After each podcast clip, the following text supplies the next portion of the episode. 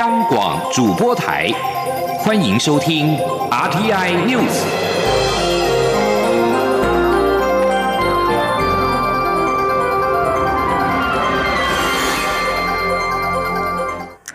各位好，我是张淑华，欢迎收听这节央广主播台提供给您的 RTI News。近来，台湾境外移入的 COVID-19 病例增多，其中有许多是从印尼入境台湾工作的外籍人士。中央流行疫情指挥中心发言人庄仁祥今天表示，目前只有来自菲律宾以及社服类移工入境台湾需要集中检疫，但有鉴于近来印尼境外移入的病例增加，因此近来已经尽量安排印尼入境的移工也需要集中检疫十四天。记者刘品希报道。疫情指挥中心二号公布，国内新增五例境外移入 COVID-19 病例，都是来台工作的外籍人士，三人来自印尼，另外两人分别自印度及菲律宾入境。指挥中心发言人庄仁祥二号下午在疫情记者会中表示，目前只要是社服类的移工入境台湾，就一定要集中检疫；针对菲律宾，则不论是否为移工，也都要集中检疫。由于目前印尼确诊病例比较多，因此现在尽量安排入境台湾的印尼移工也都需要集中检疫十四天。而印尼九月到十月新进入境的移工有八成都是社福类移工。他说：“因为印尼目前的疫情比较严重啊，所以我们也也有针对印尼的呃，只要是移工的话，会尽量都都住到集中检疫所。目前大概规划是怎么样？”那泰国、越南目前都还没有移工有检验出来阳性。此外，媒体关切近来发生多起在当地检验阴性，入境台湾时检验也阴性，但检疫期满后自费裁检才验出阳性确诊的个案。庄仁祥说：“这可能是个案已经感染一阵子，本来就比较容易出现阴阴阳阳的状况，此时不太具传染力，但在呼吸道里仍有残留病毒的 RNA，所以有时候验不出来，通常要多验几次才验得出来。这一直以来都是如此。”庄仁祥进一步指出。目前印尼移工确诊人数有十一人，其中五人入境时持有阴性报告。菲律宾则有二十名移工入境台湾后确诊，当时入境附有阴性报告者有四人。他表示，目前政府并没有要求移工必须减负入境前三天的阴性检验报告，通常都是移工自行提供，其中以印尼籍为大宗。如果到台湾的目的是工作，大约七成移工都会提供裁剪证明。央广记者刘品熙在台北的采访报道：近来国内房地产动态引发讨论。内政部次长花敬群今天在立法院内政委员会答询时表示，上半年南部房价上涨情况比较明显，第二季、第三季则是呈现六都全面上涨的情况。不过，花敬群也表示，各国可以透过租税调控或是限购令等方式，但不代表台湾也要提限购令。记者王威婷报道。国民党立委曾明宗二号在立法院内政委员会质询时，关切国内房价情况。内政部次长花敬群回答：上半年南部房价上涨情况明显，到了第二季、第三季，则是六都全面上涨，但是涨幅并没有非常高。花敬群说：上半年年初的角度来看的话，南部确实比较明显，但到了第二季，甚至到第三季，陆略陆续看到。呃，六都大概都已经全面出现上涨，所以现在已经是全面性的问题。呃，但没有到北部这样上涨，但是还没有到非常高的涨幅啦。曾敏宗接着追问内政部是否认为现在是打房时机，内政部长徐国勇回答：不能用打房这两个字，应该是稳定房价。他表示，房市维持稳定，跟着国民所得增加缓缓成长是最完美的，但是过程中会有一些波动。徐国勇说，内政部一号结合其他单位展开联合稽查，就是要让房市回归正常，不要被热钱炒作。曾敏宗继续询问内政部是否会寄出限购令。华庆群说，他之前有提到中国采取限购令的做法，但并不表示台湾也要实施限购令。中央广播电台记者王威婷采访报道。中华经济研究院今天公布十月经季节调整后的制造业采购经理人指数 PMI 为百分之五十九点三，上扬一点六个百分点，不止连续四个月扩张，更创下二零一八年二月以来最快扩张速度。而且六大产业 PMI 都呈现扩张，电力及机械设备、基础原物料产业走出谷底是重要推力。至于全体制造业未来六个月展望指数，虽然连续三个月呈现扩张，不过指数微跌零点三个百分。分点至百分之五十八点三。中经院院长张传章表示，制造业对未来保持审慎乐观的态度，担忧第二波疫情再起，但氛围不会像前一波那么恐慌。后续得密切注意的关注欧美第二波疫情情况、重启封锁的规模、美国总统大选结果，这些都攸关回温动能。中经院今天也公布了十月非制造业经理人指数 NMI，连续五个月扩张，不过指数续跌二点二个百分点至。百分之五十三点四，八大产业当中，住宿、餐饮业、批发业回报紧缩。张船长总结，美国总统大选进入最后倒数，不过选情十分焦灼，十一月三号可能会没有结果，这些都会加剧未来的不确定性。为突破美国制裁困境，中国电信巨擘华为传出将建制去美化晶片厂。台湾经济研究院专家今天分析，这并非短期内可以达成，未来三五年台厂应该可以持续享有中国科技供应链迈向去美化的红利。另外，这是否也会扩大中方挖角台湾半导体人才和技术的需求？专家认为，当前时空环境已经和二零一四年相距甚远，中方要挖角台湾人才的难度已经越来越高。记者谢嘉欣。报道。美国扩大制裁中国华为，掀起中国半导体产业发展波澜。外媒报道指出，华为有意与上海集成电路研发中心合作，新建一座不用美国技术的晶片厂，来满足华为在核心电信基础设施的晶片需求。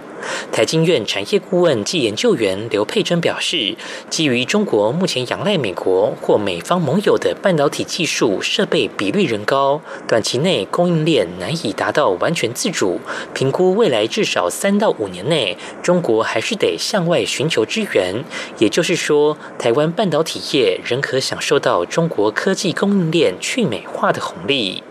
刘佩珍也提到，中国科技供应链加紧去美化脚步，台湾未来势必会碰到更多来自中国的技术人才挖角。不过，他认为现在已与二零一四年中国刚提出国家集成电路产业发展推进纲要的时空环境不同，在美中大打科技战、武汉肺炎 （COVID-19） 疫情、台湾半导体前景看好等趋势下，中国要成功挖角的难度是越来越高。他说。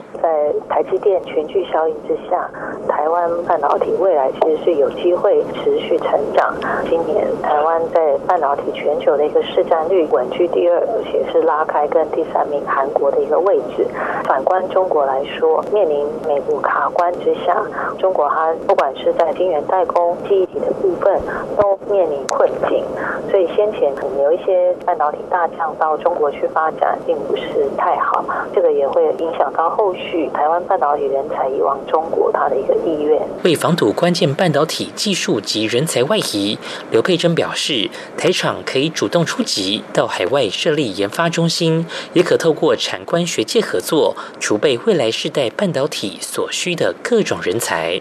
中央广播电台记者谢嘉欣采访报道。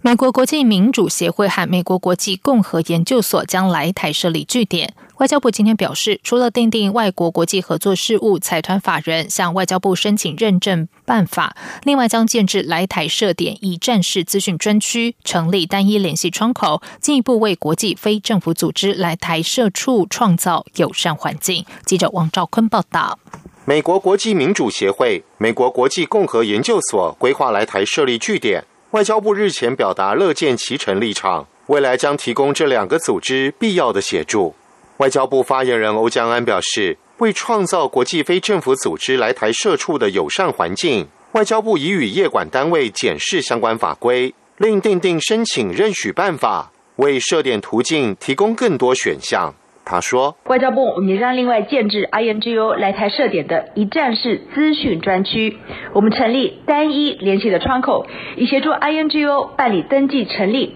还有外国主管跟应聘人员来台拘留等相关的行政程序。外交部重申，美国不分党派的国际机构决定在台湾设置据点，是对台湾民主的重视与肯定，期待与这两个组织深化合作，加强台美公民社会联结与亚洲民主网络。美国国际民主协会、美国国际共和研究所虽属非政府组织，但有种解读是将他们视为民主党与共和党的智库。近来频传台湾在美国总统大选选边站的消息。不过，相关人士指出，美国国际民主协会与美国国际共和研究所宣布来台设立办公室，其实也是我方与美国两党平行交往的另一证明。中央广播电台记者王兆坤台北采访报道。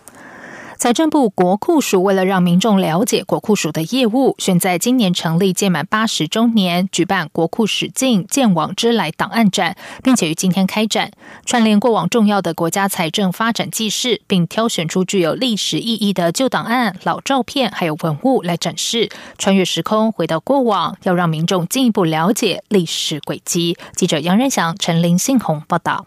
财政部国库署是在一九四零年，民国二十九年，因为修正财政部组织法，才从国库司升格为署。期间历经多次组织调整，业务范围逐渐扩大。国库署就像是国家的账房，掌握资金高达新台币十兆，从中央政府税入财源筹编，办理国库集中支付，督导地方财政，甚至是市井小民翻身寄望的公益彩券发行，也是出自于国库署。另外，烟酒管管理制度和撕裂烟酒茶器，国库署也兼任督导的重要角色。国库署业务和民生以及产业相关，但一般民众难以窥其全貌。为了让民众可以跟随档案留下的历史轨迹，对国库署的业务发展有更多的认识，进而申请档案应用再创价值。国库署串联八十年间新办的重要国家财政发展记事，细选具历史意义的旧档案、老照片和文物展示，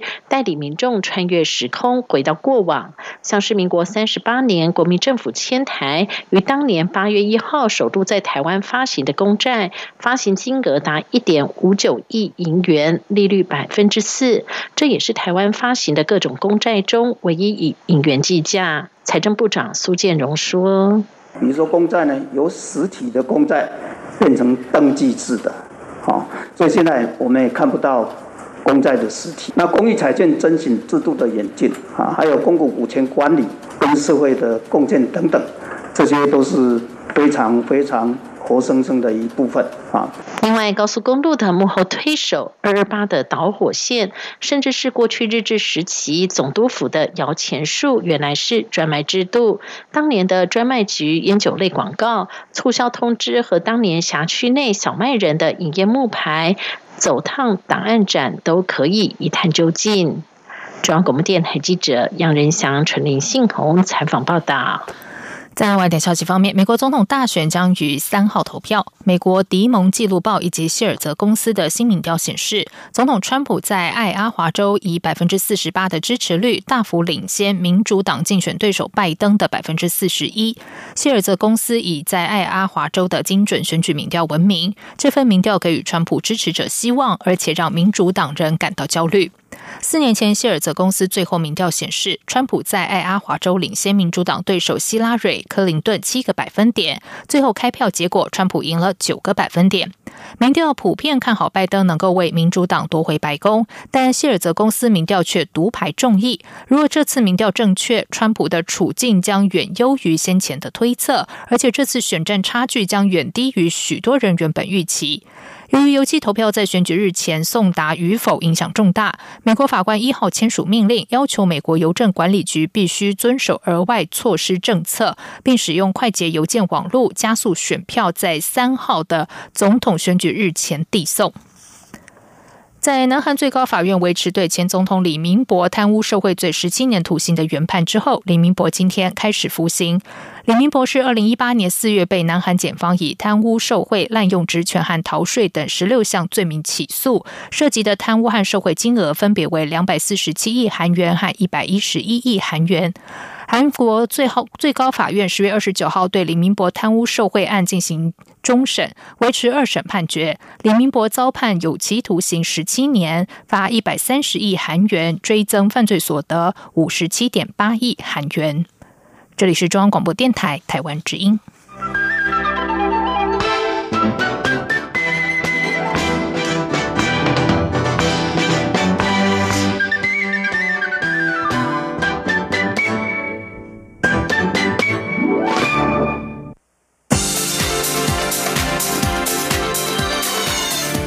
是中央广播电台台湾之音，欢迎继续收听新闻。时间是十九点十五分，欢迎继续收听新闻。针对长荣大学马来西亚籍女学生遭到杀害，引起高度关注及愤慨。警政署一号将归仁分局长杨庆玉调整为内勤职务，台南警局长詹永茂也宣布向市长黄伟哲自请处分。今天再宣布四名高阶警官的人事异动，预定于四号交接到职。不过外界认为只有惩处基层，却没有就责高层。行政院长苏贞昌今天出席国发会活动时表示，将会痛加检讨，等事情告一段落。会对相关负责人就责处理。台南市长黄伟哲今天在脸书发文，再次向受害者家属和国人同胞致歉。黄伟哲在今天上午也宣布，台南市府将整合跨局处资源，成立一零二九，扩大校园安全汇报，全面清查校园及学生住宿区周边的照明、交通安全。台北市长柯文哲今天受访时表示，台北市政府也在检讨社会安全网有无可改进之处。新北市长侯友谊则强调，治安不能单靠警察，还需要市府团队及全民合作。最重要的是事前的预防。记者欧阳梦平采访报道。台南市发生长荣大学马来西亚籍女学生遭随机掳走杀害案件，引发台湾社会及马来西亚的关注，中央及地方都展开检讨。台北市长柯文哲二号出席二零二零亡灵节墨西哥古老文化之传承特展开幕式，在接受媒体访问时表示，台北市也在检讨社会安全网有没有需要改进之处。他说：“没有，其实我们也在，我们其实我们在在检讨，你知道，整个台北市的社会安全网要怎么做会更有效率。我们看别人，你知道，我们也不要幸灾乐祸，我们都赶快回来检讨我们自己的系统有没有，还有没有可以改进的地方。其他的，我觉得都是口水战的。”另外，台南归仁分局局长因此案被拔关，曾任警政署长的新北市长侯友谊二号也被问到对此事的看法。侯友谊表示，一个重大治安的发生必有它的原因，但预防胜于侦查，事前的预防最重要。这不单是警察的责任，而是需要全体市府团队及市民从环境及公安联合。他说，治安的问题非常的复杂，不是单纯数据问题。那是民众感受问题，所以要营造一个好的治安，先把整个预防治安的环境做好，以及在侦破的能力加强，这样子对治安来讲就会有效的控制。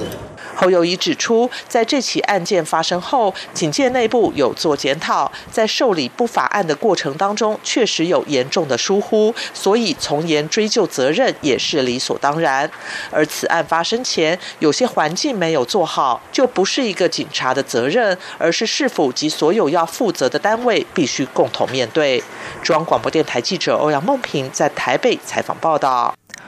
武汉肺炎 （COVID-19） 疫情重创全球观光，唯独台湾受惠于全民防疫有成。由交通部观光局指导、台湾观光协会主办的台北国际旅展，也在十月三十号登场，并且于今天圆满闭幕，成为疫后全球最大的实体旅展。尽管人潮受到疫情影响，但是更加多样化的国旅产品吸引了更多线上国际买家惊艳下单。记者吴丽君报道。一年一度的台北国际旅展，去年曾创下三十八万四千八百三十四人次参展，现场成交金额达新台币二十亿元的纪录。不过，今年在疫情影响下，参展规模骤减，但仍吸引了三十个国家地区参展，成为疫后全球最大的实体旅展。尽管逛展人潮也因为疫情下滑了五六成，不过二号最后一天依旧热。闹滚滚，人气不减，业者也纷纷传出销售佳绩。观光局副局长林信任在闭幕致辞时表示，看到逛展的民众依旧充满热情，显示台湾的观光动力依旧持续向上。加上这半年多来，英镑的业者在观光局的训练下，也端出花样百出的新产品，吸引了许多国外买家的青睐。林信。任说，在国外买家的部分，今年我们也一共媒合了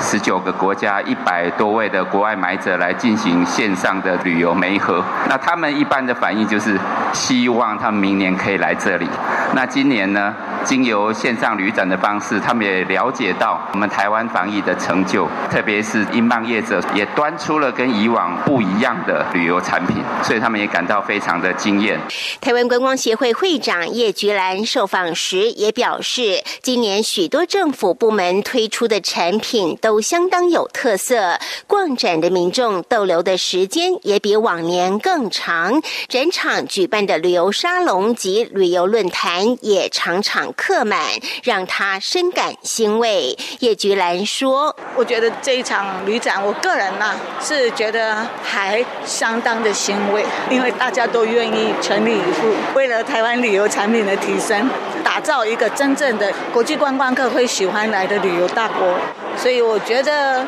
这场旅展其实是一个缩影。是台湾旅游市场重新再出发的一个很重要的起点。根据业者反映，雄狮集团已经达成每个月营收新台币四亿元的目标。云朗集团销售金额也较去年成长两倍。杰斯旅更在现场挂出完售字牌。山富旅行社独家推出的日月潭飞行伞，以及首度推出的旅行座公益。送爱到台东，还有跨年银树光活动等，都是热销商品。中央广播电台记者吴丽君在台北采访报道。接下来关心的是，劳动基金运用局今天公布最新收益，截至九月底止，累计收益为新台币二十二亿元，收益率百分之零点零五。运用局指出，疫情在九月有卷土重来之势，金融市场大幅震荡波动，十月恐怕成绩也不好看。但十一、十二月随着美国总统大选落幕，不确定因素消除，成绩有机会转好。记者杨文君报道。劳动基金运用局二号指出，截至九月底止，整体基金规模为四兆四千五百一十四亿元，累计收益为二十二亿元，收益率百分之零点零五。运用局分析，今年 COVID-19 疫情反复，全球金融市场上下大幅震荡波动，劳动基金投资绩效也受到影响。尽管期间有趋缓，但九月起又出现卷土重来之势，部分经济体因确诊人数持续攀。高再度采行防疫紧缩和严管的措施，九月份股票及债券市场也纷纷回落，也冲击劳动基金表现。十月成绩也不理想。运用局副局长刘丽如说：“十月其实比九月还是更糟糕，但我们也期待说，可能有一些呃反应，应该是是提前反应的。好，那看看是不是在。”十一月、十二月的状况会不会随着这个美国大选的这个结果出来以后，那可能就变成所有的消息呢，它就会反映出来了。看看是不是在十一月、十二月的时候，金融市场会比较明朗化，这样子。观察各基金收益，规模最大的新制劳退基金收益率为负百分之零点三八，旧制劳退基金为负百分之零点零七，其余劳工保险基金、旧保基金、职灾保护专款及积欠工资垫偿基金收益率约落在百分之零点六二至百分之二点五八，国民年金保险基金收益率则有百分之一点四九。中央广播电台记者杨文君台北采访报道。在 COVID-19 疫情的冲击之下，网购商机大爆发，加上即将到来的双十一，随之而来的是大量的包装垃圾。环保署从去年八月推动网购包装减量指引，目前总共有十七家业者自愿参与。今年第二季的包材减重比例达到百分之十二，显示收到初步成效。环保署也接续在今年底推动使用循环箱，目前已经有四家业者响应。记者刘品希的采访报道。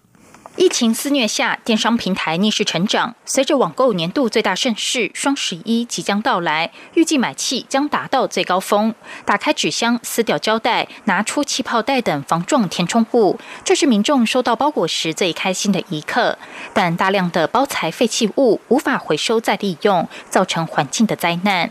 环保署去年八月订定网购包装减量指引，号召网购平台业者减少包材，主要几大重点包括包材重量占整个包裹重量百分之十以下，封箱胶带的长度不可超过包装箱长度与高度总和的二点五倍，在今年底前达到使用一定比例以上的再生塑胶材料。环保署废管处检验技证李怡化二号受访指出，目前共有十七家网购平台业者签署自愿性协议，包括 PC Home 线上购物、虾皮购物、某某购物网、雅虎奇摩购物中心等，都有取得网购包装减量标章，目前也已经显示初步成效。他有参与的这个网购平台呢？他们就是在今年第一季的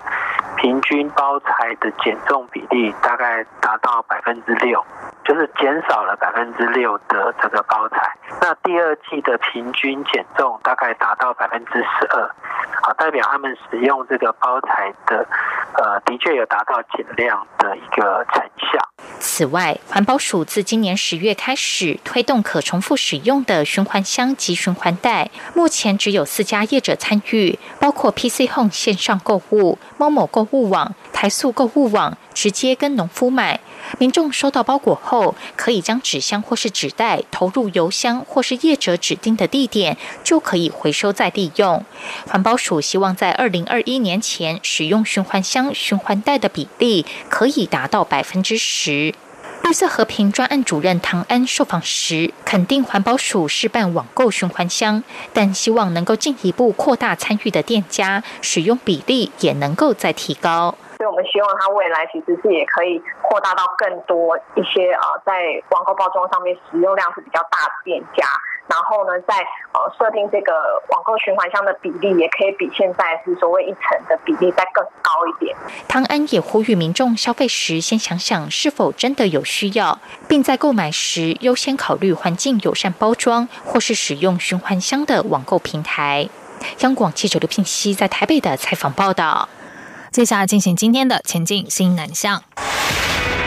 前进新南向。